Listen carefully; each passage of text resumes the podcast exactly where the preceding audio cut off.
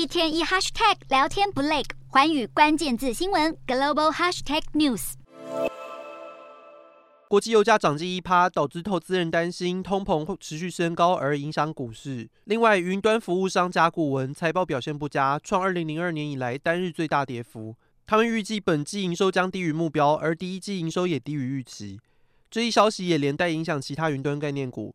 苹果在秋季发表会上公布 iPhone 十五后，因为新机售价高昂，投资人担忧 iPhone 销量下滑，苹果股价收盘跌一点七一趴。美股四大指数全数收黑，道琼指数下挫十七点七三点，收三万四千六百四十五点九九点；纳斯达克大跌一百四十四点二八点，收一万三千七百七十三点六一点；标普五百下探二十五点五六点，收四千四百六十一点九零点。费半指数下滑二十八点一四点，收三千五百四十一点零九点。欧洲股市方面，投资人多在等待美国时间十三日公布的消费者物价指数，以及十四日欧洲央行的利率决策。欧洲三大股市涨跌互见，英国股市小涨三十点六六点，收七千五百二十七点五三点；德国股市下跌八十五点四六点，收一万五千七百一十五点五三点；法国股市下探二十五点三九点，收七千两百五十二点八八点。